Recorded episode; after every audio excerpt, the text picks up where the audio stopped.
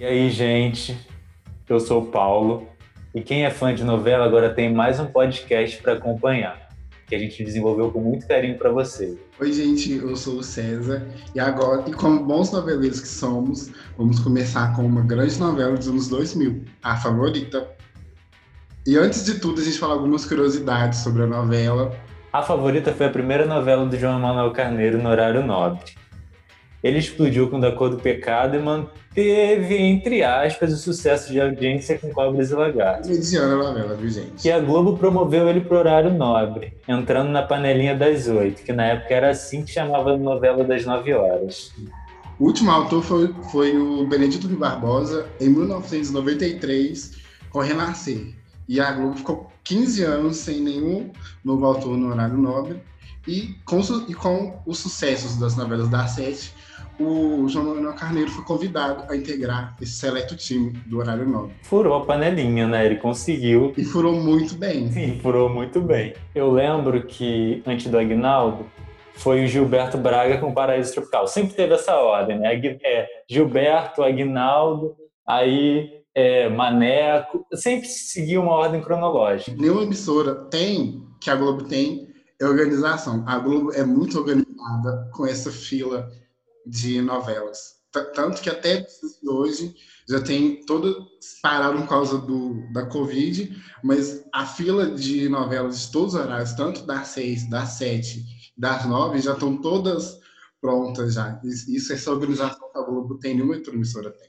Isso é muito legal. Tá tudo definido. E nessa época a meta do horário era de 45 pontos, né? Pra gente ver como mudou, que atualmente é 30. 30 pontos. 45 pontos é, é uma audiência do último capítulo. A audiência do último capítulo, atualmente. A partir de A Favorita, a audiência caiu para 40 pontos. Porque Duas Caras e Paraíso Tropical não alcançaram a média. A última novela a ficar acima dos 45, se eu não me engano, foi 48 de média geral, não lembro foi Páginas da Vida, do nosso queridíssimo Maneco. Saudades Maneco. Essa novela foi o início do declínio do Manuel Carlos. Ele começou mais ou menos em Mulheres Apaixonadas, que foi o inicinho, inicinho, e mas a vida dele declinou de vez, que aí veio Viver a Vida e Em Família, que são novelas esquecíveis. Não dá, gente. Eu não consigo assistir em família. Eu não consigo, não dá. Não acontece nada. Eu amo Mulheres Apaixonadas é uma novela que tem muitos núcleos, muitos personagens, mas ele conseguiu. Todos os personagens ali são aproveitados. Mas vamos voltar para a favorita, é isso? Não, a gente... Senão a gente vai falar demais. Teve toda aquela questão, né? Que o João Emanuel ele quis inovar e não revelar quem era a vilã da trama. Então, com isso, os primeiros 55 capítulos tiveram uma audiência morna. Também tinha a Record, que estava no auge com os Mutantes. Eu não assisti os Mutantes, o César assistia, não assistia César. Assistia essa novela, é um surto um delírio coletivo. Então a audiência dos mutantes estava na reta final, batia de frente com a audiência de A Favorita. A revelação, o ponto alto, né, que era o mistério da trama, quem era vilã, era para acontecer somente no capítulo 100. Por causa disso, ele teve que adiantar e colocou no capítulo 56.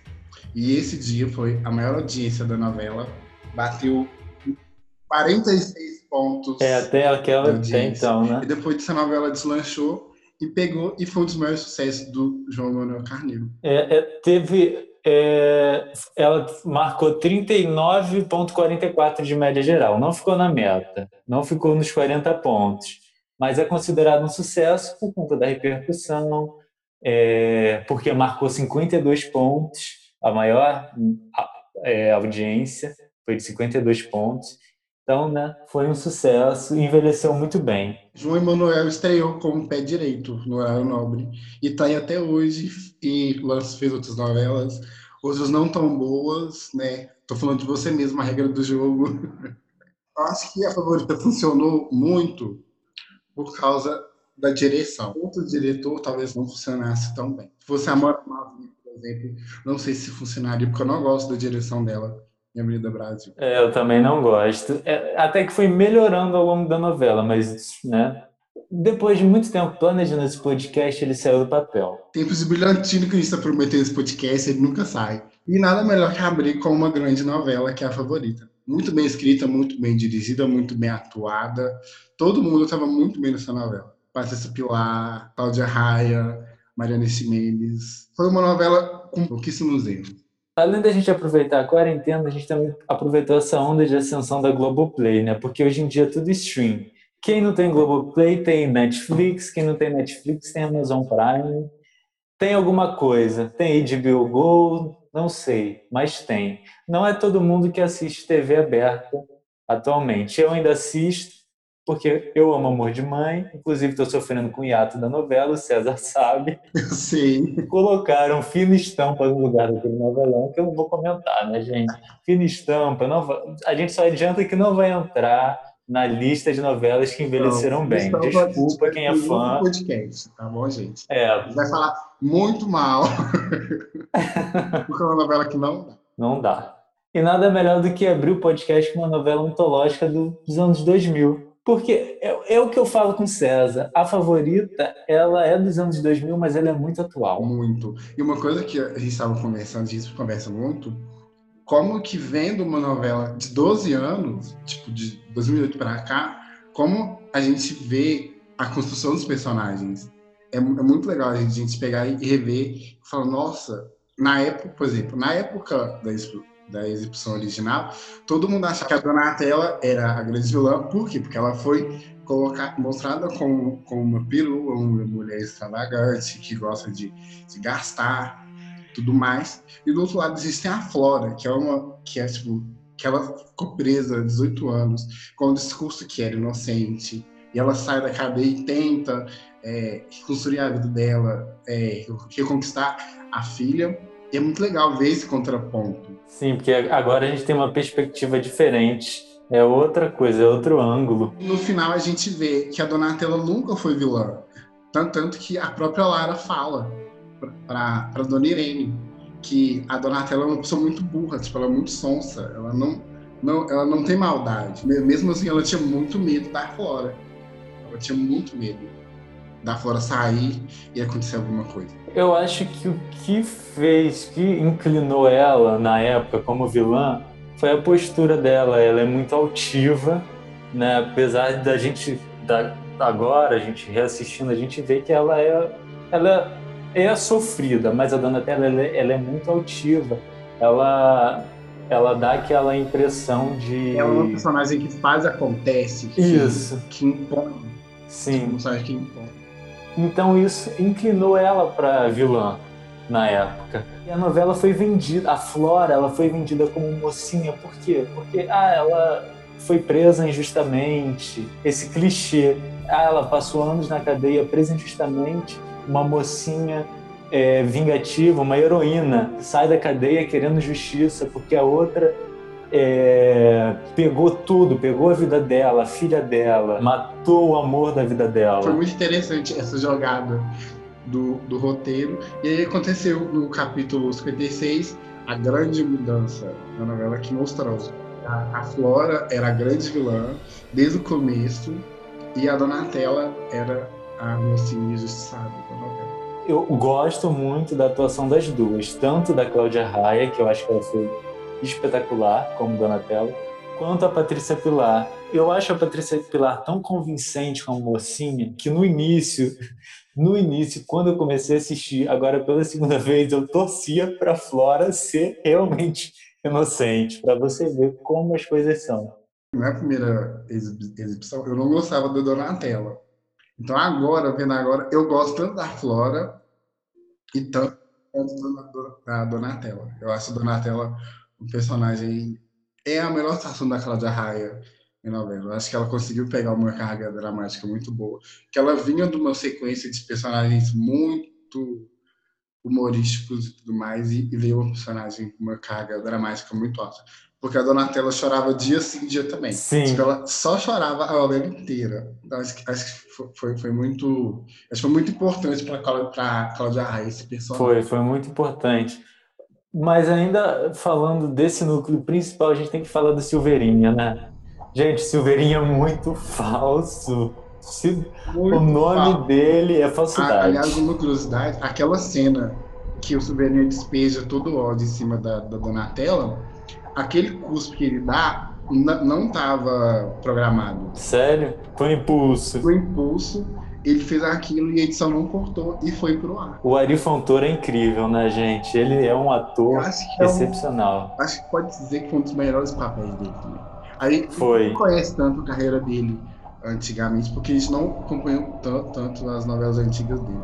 Mas vendo dos anos 2000 para cá, acho que foi o personagem mais, mais complexo dele. Porque o Wolverine, ele não era um vilão, ele era uma pessoa curada, ele tinha um ódio muito grande o Donatello. Eu acho que ele nunca gostou de nenhuma das duas, nem da Flora nem da Donatella. Da Donatella ele odiava mais.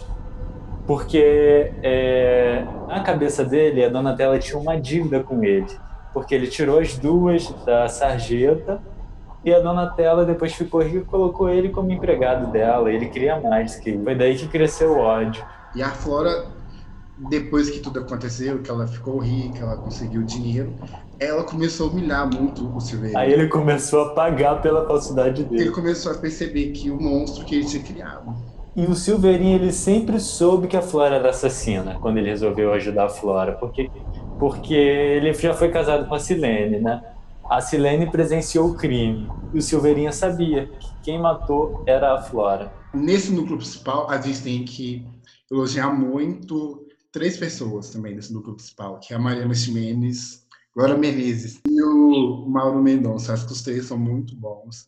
A Dona Irene é uma personagem, às vezes você fica odeio, eu tenho muita pena da Dona Irene ela é muito enganada. A Lara e o seu Gonçalo, eles não acreditam, ao mesmo tempo que eles acreditam, eles ainda não conseguem confiar. Totalmente.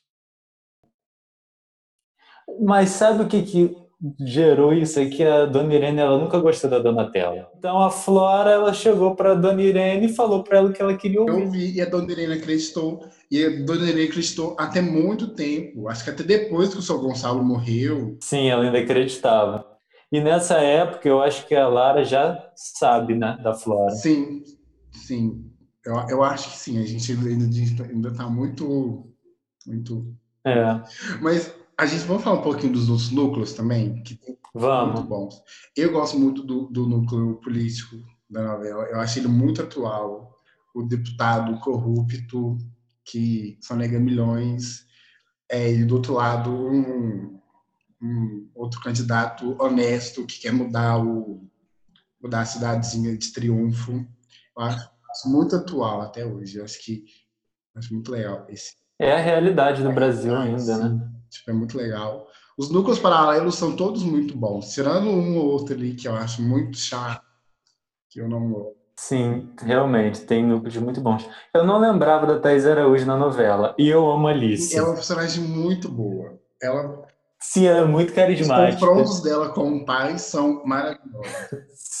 são, são maravilhosos. Outra também que eu não lembrava, que eu achava que é, não seria um bom personagem, era Maíra, a personagem da Juliana Paz, que eu adoro ela é também. é muito carismática. Tipo muito, eu chipo muito ela e o Augusto César. Ela é uma personagem muito carismática. É. Assim, e, é, e é muito engraçado a gente ver a Juliana Paz, que ela vinha só de coadjuvantes.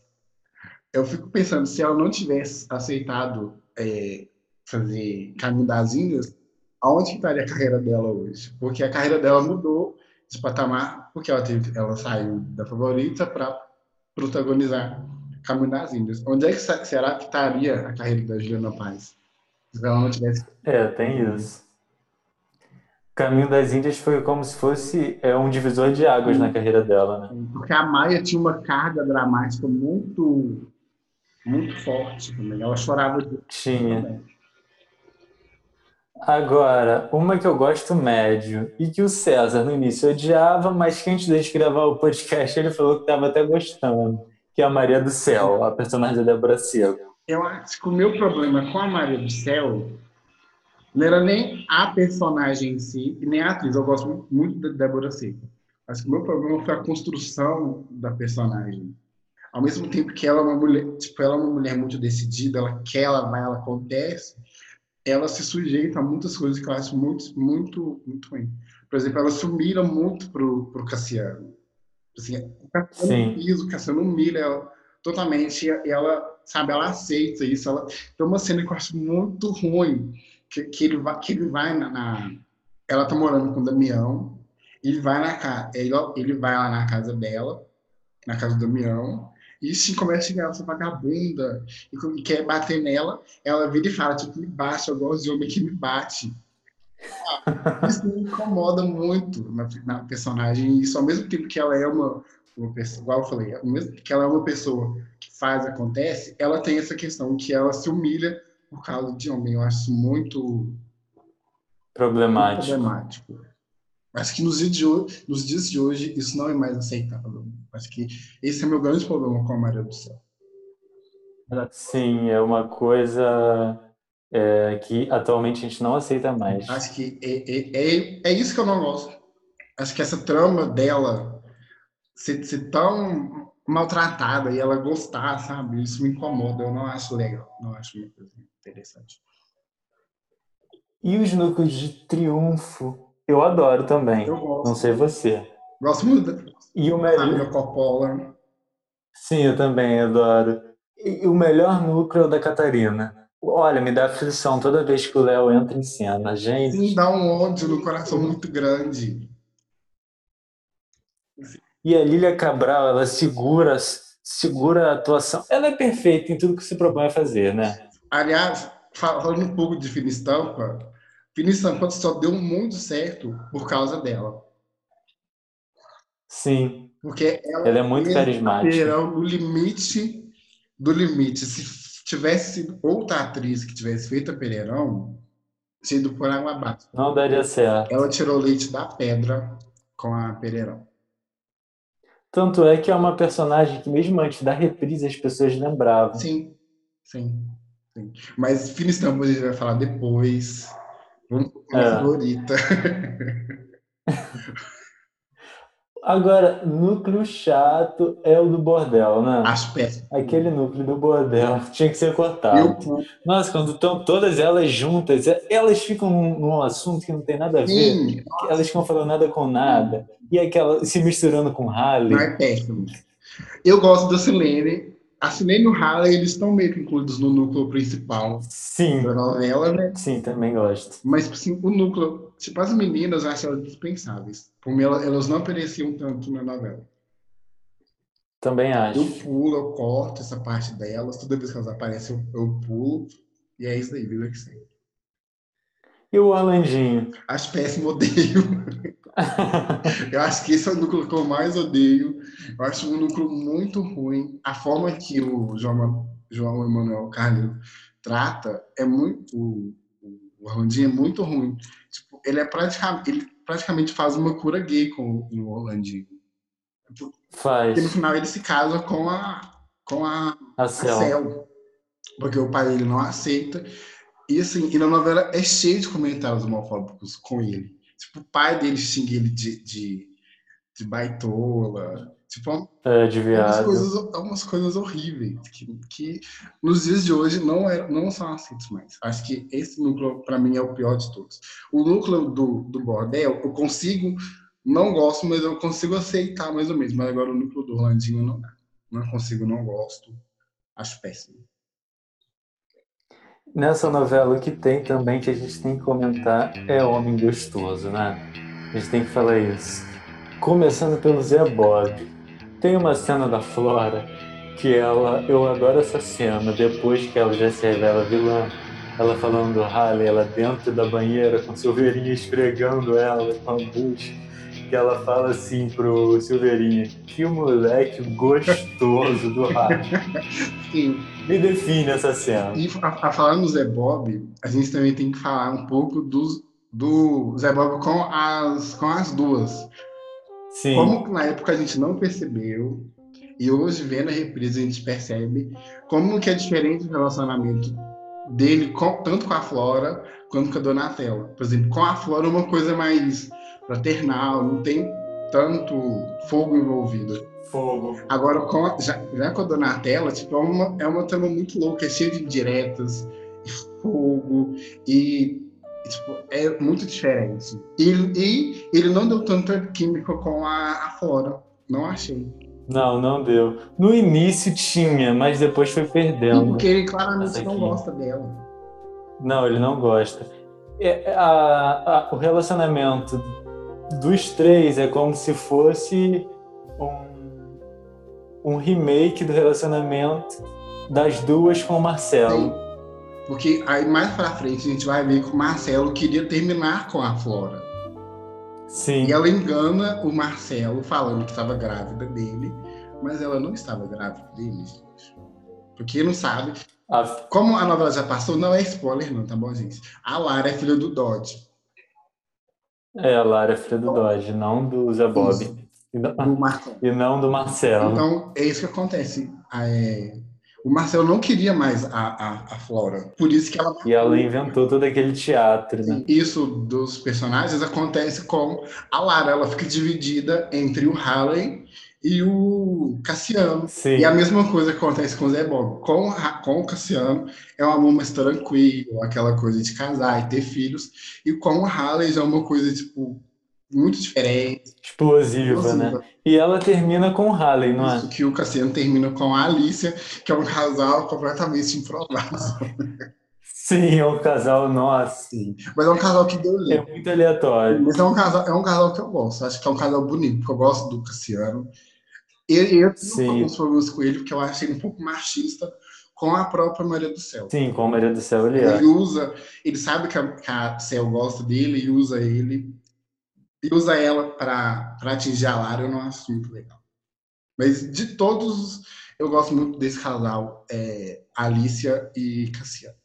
Mas o casal aleatório que eu gosto. E, aqui, e também fica sub- subentendido, é, tem uma hora que a Catarina se separa do Léo, né? Que finalmente ela, ela cai na realidade e ela começa a namorar o Vanderlei, que eu chipo muito os dois, mas ela não termina com Vanderlei. Ela termina com a Estela, que ainda vai aparecer na novela bem pra frente, e no fim fica sub, Subentende. subentendido que ela é lésbica. Sim. Sim, tem, tem isso também, que ela termina com a Estela. Bom, gente, A gente já está encerrando. A gente vai falar os nossos, o meu núcleo favorito, a gente vai falar o nosso núcleo favorito. O meu núcleo favorito é o núcleo de política. É o núcleo que eu mais gosto, acho muito interessante e muito atual. E o seu, Paulo, seu núcleo favorito? o meu também, é o de política. É muito atual. Muito atual. E é isso, gente. Nosso podcast tá aí. Depois a gente vai gravar uma segunda parte, porque a, a gente não terminou a novela toda, a gente tá na metade, para dizer as nossas considerações finais a respeito do folhetim inteiro. E a gente queria agradecer a todo mundo que ouviu. Desculpar algumas coisas, alguns errinhos, porque é o primeiro podcast, com o tempo a gente vai acertando. Sim, é o nosso primeiro. Ouvirem, divulgarem. E E agradecer. é isso. Muito obrigado. Muito obrigado. Até a próxima.